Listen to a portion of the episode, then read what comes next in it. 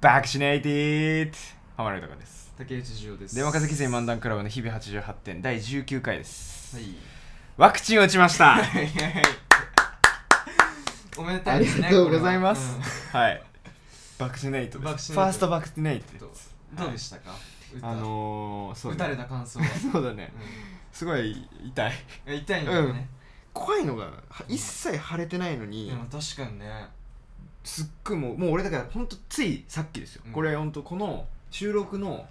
本当に6時間前ぐらいに、ん67時間前ぐらいに行ったんですけどけ夕方撮ってて、はいはいはい午午後午後一に撮ったんですけどもうすでに結構ボルテージ上がっいてや、て怖いよね。左腕のボルテージが上がってて結構もうキャパもパンパンだキねャパもパンパンの左腕のね左腕のキャパがパンパンで、もうほんもうちょっとそのディスタンス取った方がいいんじゃないかってぐらいキャパ確かにシティがパンパンなんだけどいやー、つそうついいに怖いね。ついに打ちましてだから本当あの皆さんの各ご家庭で、うんちょっとうちの僕の部屋私の部屋電波状況悪いよ w i f i が2つぐらいしか立たないよって方は 僕のこと呼んでくれいればや、道理でね、今日なんか、こう携帯いじってて、なんかすごいすすぐスムーズでしょサクサク進むなってそう思なっんでたすかよら。私今2.5G 出てやまっぱすそういうことか、やっぱ。そうだんやっぱそう、そうなんですそういうことか。スマホお互い 4G 出てるでしょ、うんで俺 2.5G じゃんでだから今 6.5G 6.5G 出て出てんの このこの収録の会議室の総ギガバイト数は10.5だから、うんあーすごい10.5ギガ入ってるんで、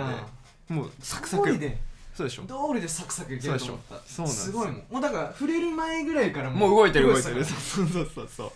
皆さんのスマホは6.5ギガで動いてますらすげえすごいなでしょこれだかがら歩くポケット Wi-Fi だもんねそうだよ今羨本当にウォーキングポケット Wi-Fi です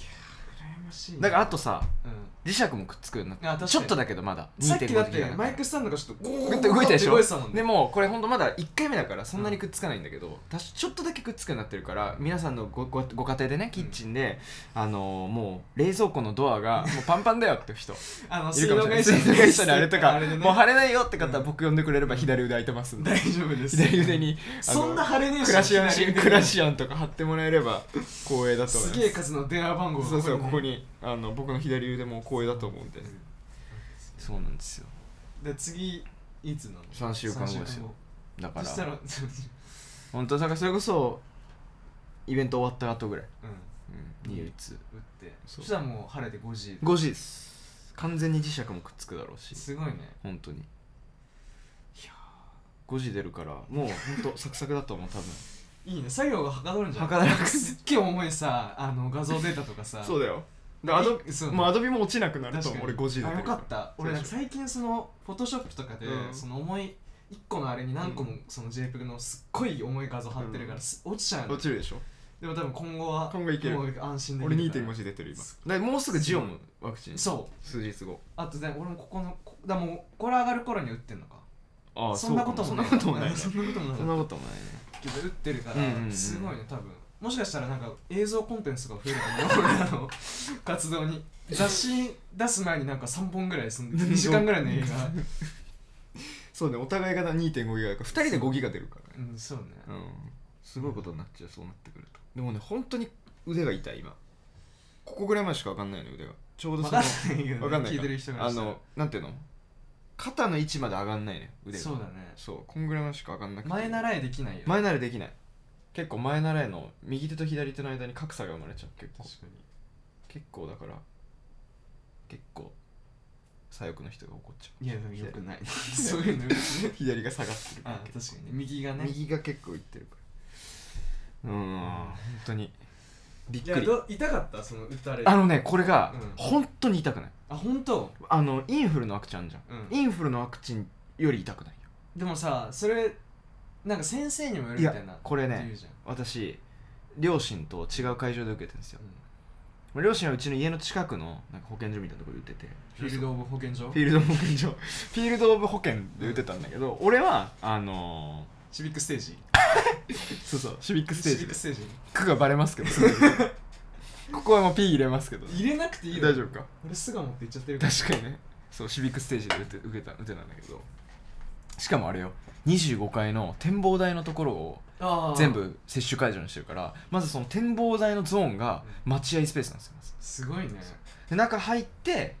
本当にだからすごい景色がものすごい見えてあてか俺もそっか同じとこ同でじとこですよ神保町とかが見える中で、ええもうお膝元には東京ドームが広がっててみたいなでお茶の水の寸大寸大予備校って見る とああ懐かしいなとか思いながらうんすごいってだからもう全然多分あれはなんかうちの母親とか父親も言ってたけど、うん本当に痛くないね打つのはいやーそうなんだだけどすっごい腕が痛い、インフレとかよりも、うん、俺インフレとかも結構重くなる腫れるタイプ腫れるめちゃめちゃ俺一切こんもりするこんもりはするけどこんまりなんだけ ど片付け 片付けちゃう助かるかもしそれうないそうそうそう片付けちゃうんだけ左ど手だけでシュッシュッシュッって片付けるんだよ片付けちゃうんだけど、でもときめくから結 構松江棒はいらないいらないいらないそうでもその俺あんまりインフルなワクチンってうんまあ触ったら痛いとかあるけど腫れたり腕上がんないとかはないね、うん本当に俺そんな感じだけどコロナのこのワクチンはマジでああすぐ安心だすわぐで5時間もうね3時間ぐらい経ってる安心だわ徐々に全然安心だわ安心だ好き適当な3時間間ぐらい経つと徐々にねちょっと痛くなってきてそうそうそうそうだからさっきもさあのここ来る時電車乗ってて一番左端の席座って4日かかろうとしたら腕痛 くて痛くと思って当たり前やろちょっとこうちょっとこう避け当たてり前ねやちょっとハスに構えた感じでこう座ってて、うん隣に若い女性が座ったからなんかちょっと変に捉えられたら嫌だなと思って痛いの痛いのを我慢しつつこうまっすぐ座りながバらクチネってやつって言うようになって見せるようになってる感じタトゥー入れようかな、うんこれバクチネイってタトゥー入れてこうやって出して一生残るけどバクチネイティっつってタトゥー入れて、ノースリーブで歩こうかなこれからワクチン打ってますっつっていいと思でもこの辺ももうその肩のあたりとか触ると痛い、俺腕っしょ、う確かにところでそのあれだよねあの菅政権退陣ねということにな ったけども、うまああれだね総裁選衆院選ももう11月頭までずれ込むかもしれないってんこそうとだにねなってるけれどもコロナになってねう,、んまあ11月頭までぐらいにはまあいろいろねなんかいろいろできてればいいと思いますで若崎という漫談クラブの日々88点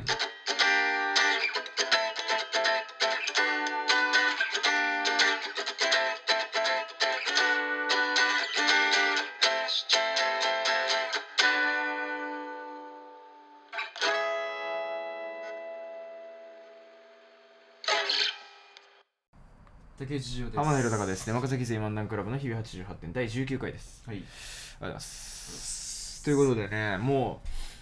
えー雑誌創刊までいよいよっていう感じで、でここからまあプチ発表というか、うんここからはあのイベント開催までは毎週あげますラジオ、はいはいなんでえっ、と今日の7日とうん14日とイベント終わって次の日21日21の日分が上がります、はい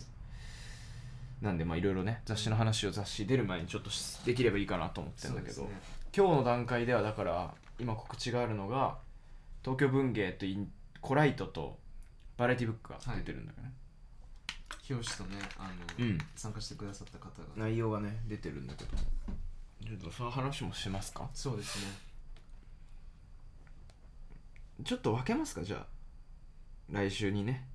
来週うんそうだね半分ずつぐらいで分けた方がいいのかもしれないし決めとけよって話だけどね確かに5個あるからで今日2つぐらいやればいいそうそうそうそうで来週の14日のところであの最後の雑誌の「アバンギャート」っていうねうん芸術専門誌のうん詳細を発表します、うんそこでうんで今日そのコンセプトとそうだね雑誌1個ぐらいそうだね言えたらいいかなうん、まあ、まずその党のコンセプトとしてはやっぱりその党のさキャッチコピーっていうかさ、はい都市としての雑誌雑誌としての都市っていうのがあるわけじゃない、うんうんだからその都市っていうものこれこういう話してないっけラジオで一切なんかちょっとしたような気もするあ本当けどまあ改めて,、ね、そのまあまあ遡るはその今年の1月ぐらいですよねそうですその雑誌のいろいろ根詰めて決めていこうってなった時に、まあその雑誌っていうものの、うんまあさまざまなカルチャーがごったにおねなんか通りましたけど、はいはい結構激ヤバな人が通りましたけど まあその雑誌っていうもののいろんなカルチャーに分かれてる細分化されてるところとか逆にその雑誌の中にいろんなカルチャーが入ってることっていうのと、まあその都市っていうものが、まあ、いろんな人人物とかまあ何事象とか文化っていうものをたくさん内包してるっていうところのその共通項みたいなのを結びつけて、まあ、都市の、まあ、俺ら都市性って言ってたけど、うん雑誌にはかなり都市性があるもんじゃないかっつって、都市を雑誌のまあなぞらえるというかね、うん都市を雑誌になぞらえて表現できる媒体を作ろうっていうのでできた雑誌がこの「塔」っていうものだったんだけどでまあそのタイトルもその一つの街の中での塔みたいな存在っていうかね、タワーねタワーとしての塔みたいな存在だったり、まあ、明かりと書いて塔灯火になる存在だったり逆にそれで価値観をいろんな人に問いかけるという意味での塔うーにしようかっていい名前っすねマジでいい名前これ誰が考えたんだっけ 俺ですねそうそうそうでできたできたっていうかまだできてないんだけど現段階ではね、まだ入校してないっていう非常に恐ろしい恐ろしいあでれすだねけどそうそうで、まあ、始まったのがこの雑誌ででまあこれでも裏話みたいなの出てから話した方がいいのかなまあそうね確かにねそうそうそうだよねそうでまあ5つの雑誌をこううん一つに梱包するっていう方法を取ったのも、そのまあいろんな雑誌あいろんな雑誌じゃないいろんな都市っていう中でまあいろんなものが乱立してるっていうか、う例えばその都市っていうその行政の区分一つ見たとしても東京都の中には区があって町があってみたいな例えばまあ市もあるじゃんね村もあるしね村もあるしっていう中でそういうまずその一つの大きなくくりの中で物事が細分化されるっていう様子だったり、カルチャーもいろんなものにさ、うん細分化できるわけじゃないっていうのを、まあ、一つの雑誌の中で5つの雑誌を作るっていう、うんまあ結構、まあ、自分たちとしても難しい試みではあったけそうどだねそういう感じにしようって言って、でまだその5つの雑誌をどう1つにまとめるのかっていうところの詳細は発表されてないんだけどそうだねこれは本当ギリギリになってると思うんだけどイメージの画像とかが出るのはね、ただ結構かなりコンセプチュアルないやいいようねんすごいいいと思うなんていうか雑誌っていうところに俺はこだわって出してるけどまあ本当アートブックみたいな世界うんとしても語れるというかそういう結構コンセプチュアルな放送っていうかね、うんあれにてあの想定になってると思いますでまあ5つっていうのが文芸誌はい写真誌バラエティブックインタビュー誌芸術誌専門誌っていうこの5つに分かれてて、まあ、それぞれ東京文芸コライトこれは問いではないイントゥアバンギャートっていう名前がついてるわけだけども、まあ、それこそねさっきもあれだけどあの党のさ名前を俺が考えたみたいなこと言ってたけど、うんうんこれ完全分業なんですよねそうだねうちら、まあ、こういう話も出た後にした方がいいのかもしれないけど確かそうそうそうだからお互いその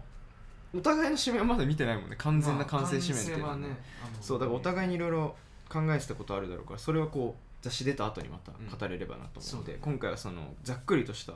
どういう雑誌なのかっていうのを伝えられればいいかなと思っててでまあ今こもう出てるので言ったらその文芸誌東京文芸はいっていうのはもう告知が始まってまして、うんまあこれはその特集として都市とエッセイ都市のエッセイっていうのをテーマにしててまあそれぞれ、えー参加してくださったその方々にうん自分の中での都市、まあ、都市感みたいなものをテーマに文章を書いてもらってますはいということでで表紙も公開されますこれめっちゃいい表紙いい表紙やねこれ誰が考えたんだっけこれ俺だはいそうだねこれ俺だディレクション俺 だ、うんうん、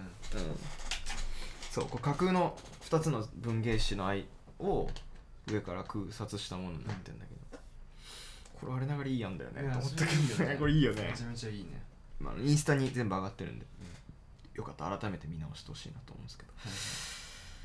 でこれに参加してくださってるのこれもね実はまだ3人以外確かに告知がなくてまあだからこれが出てる頃には全員名前出しておきます、そうだねうん今日あたりに告知しましょうそうだねこれあの上がってる放送日の3日前ぐらいに今撮ってますんであそっか金曜じゃあもうこれ言っていいってことだ誰がって他に出てんのかっていうそう東京文芸はもうこれ他もう金曜より前に出しちゃおうと思ってのあオッケーオッケえっとまず、ーはいえー音楽家であり文筆家そして音楽講師であります菊池成吉さんにあーすごいね文章を書いていただきましたエッセイをとんでもないっすデよパートが教会になって翌日というエッセイを書き下ろしていただきましたすげえっすねいやーすごいね菊池さんっすかね菊池成吉先生ですよびっくりびっくりびっくりとしか言いようがない本当にデパートが教会になって翌日っていうのを読んでいただけばどういうことなのかっていうのもはっきり分かると思うんですけど本当そんと本当、そう雑誌というものにも絡めて書いていただいて雑誌でありデパートそして教会っていうものがどうつながってくるのかっていうのをぜひ楽しみにしていただきたいと思います、で、え2人目が橋本良二さんという、はいえー、と今朝日新聞じゃうんあ朝日出版社か、うん朝日出版社の方で営業としても働かれてて、17時退勤者というあの出版レーベルをやっておられる方です、で「日々の営み」というエッセイを書き下ろしていただいてましてでこれはあの俺らが何で知ったかっていうとあの去年あ今年かあれ去年だっけ今年か今年の春先ぐらいだったね今3年の春だね月ぐらいか、吉祥寺にあるパルコであのやってたジンフェスティバルというイベントがありまして、それにあの俺らの、まあ、友人でありますアマトジがうん、出店してましてで僕らも普通にお客さんとして行ったんですよね言ったねでお互いいろいろ見てる中で俺が見た俺その橋本さんも出店すなさってうんでそこで俺があのえーっと「埋もれる日々」という本をうん書籍を買いましてでそれめちゃめちゃ読んでてすっげえよくてぜひともお願いしたいなっていうことでオファーさせていただいたらあの書いていただけるということになって、これいい文章だったねこう橋本さんがこう自分の生い立ちをこう振り返るみたいな中で、うん自分にたとってこの街がどういう距離感だったのかとかどういうものがあるのかっていうのをこう綴られてるエッセイになってて、これいい文章だったねなんかこう読んだ後すごいなんかいい気持ちになるっていうわかるなんかねあの昔住んでたとことかうん思い出したねなんかそうね、うんすごいなんか振り返自分の身に置き換えて考えうるん確かにそういう感じした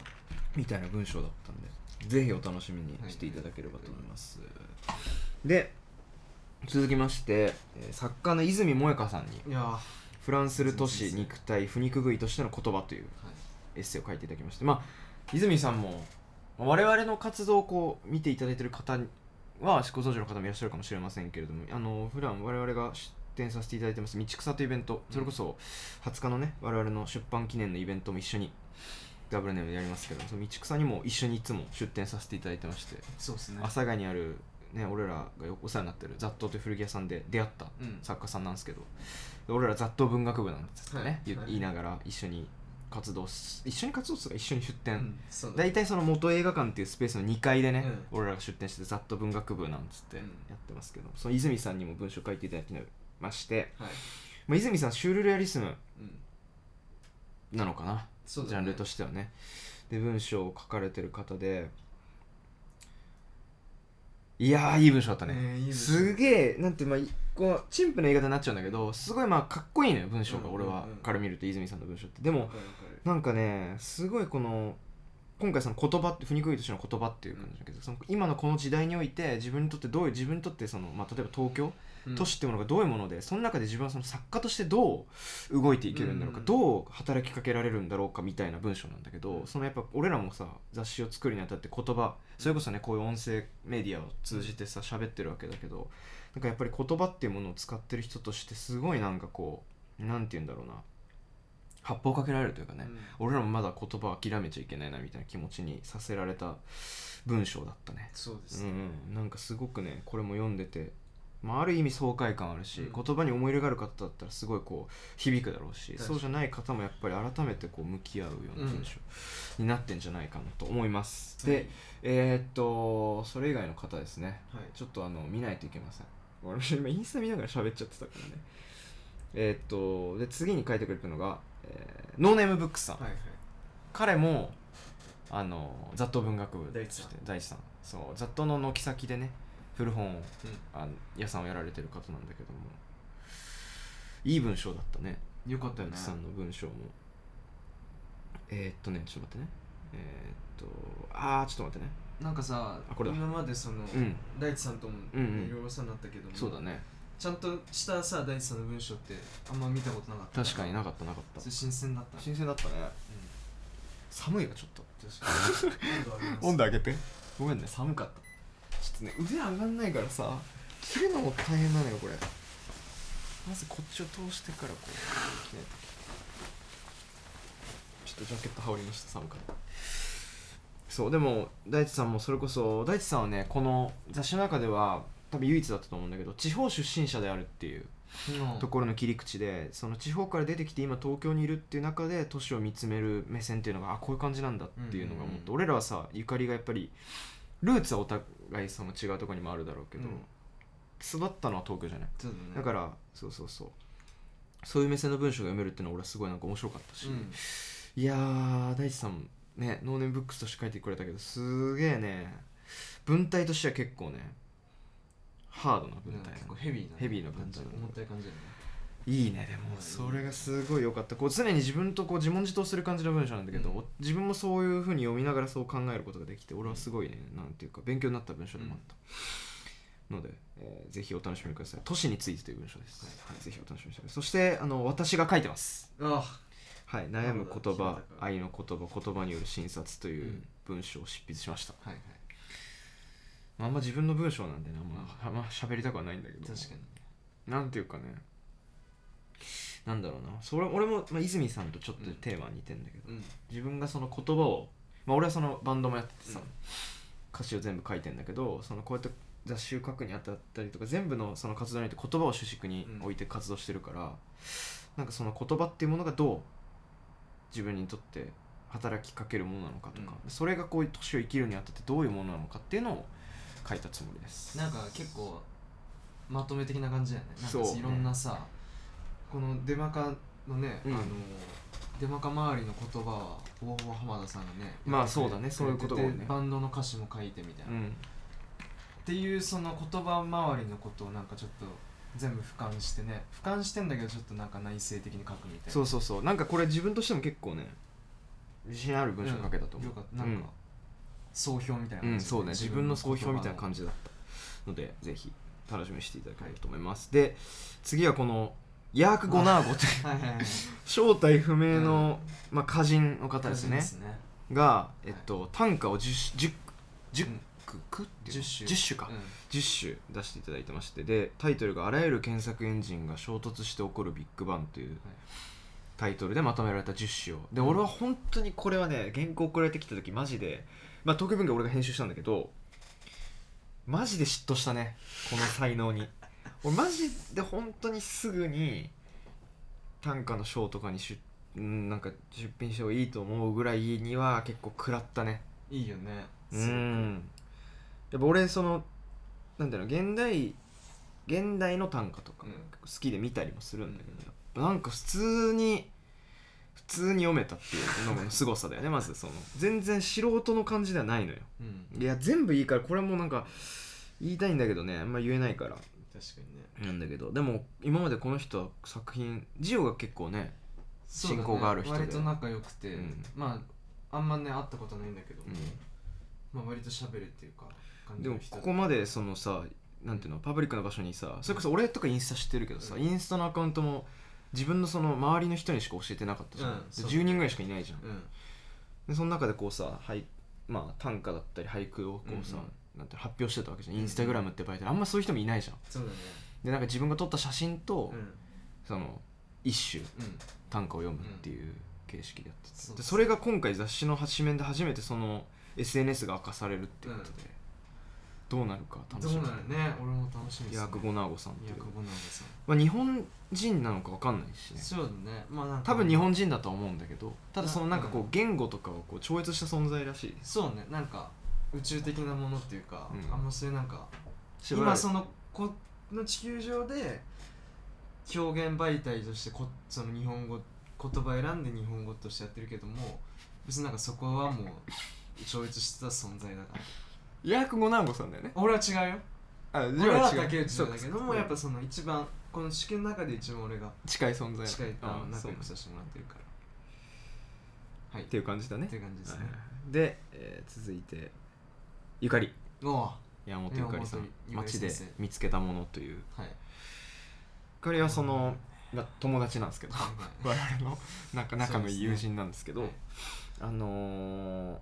まあ8メートルっていうね、うん服飾のユニットやってることで、その8メートルの広告も塔の中に出てるんでよかったらチェックしてほしいんですけど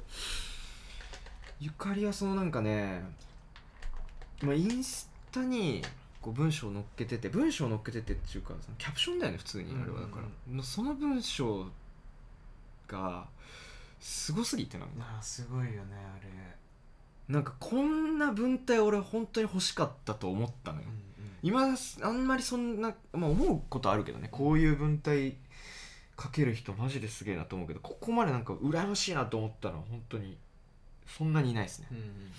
すごいねでもそれ嫉妬とかじゃなくてすげえと思ったのよ、うんうんうんこんなに軽やかになんかその自分のあんまりじみんなが感じてるけど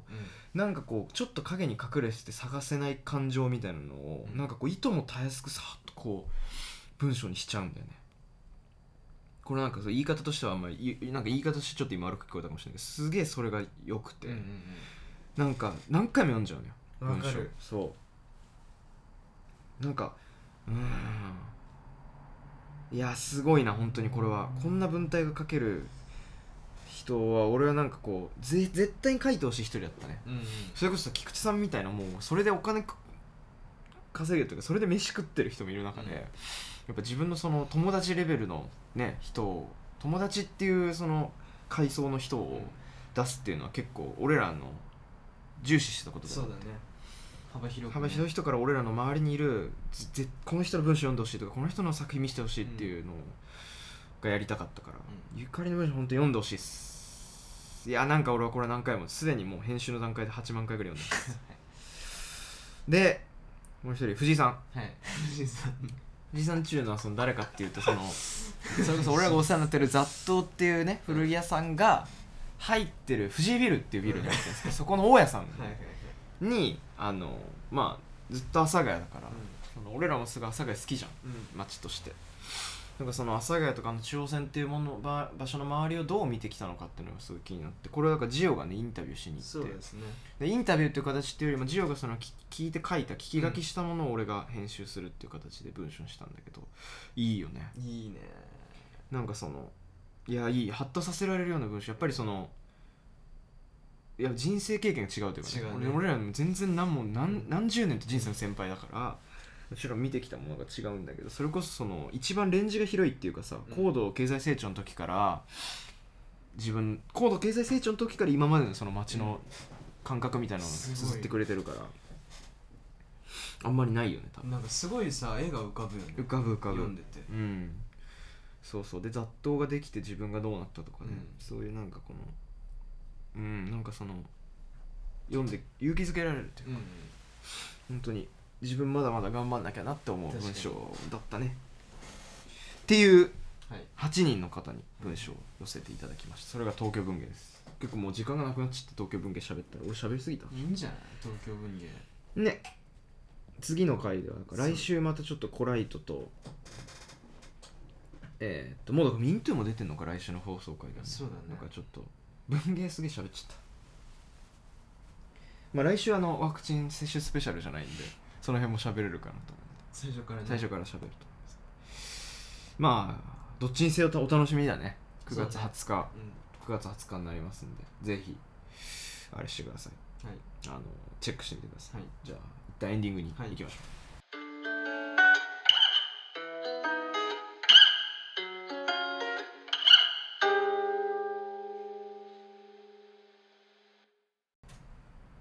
エンディングです、はいじゃあもう告知しそうですねちゃいましょうはいいつものお願いしあいまつもす、えーメールの宛先ですね、はいメールの宛先はインスタグラムの一番上のあリンクツリーの一番上にありますあやっぱりリンクツリーがね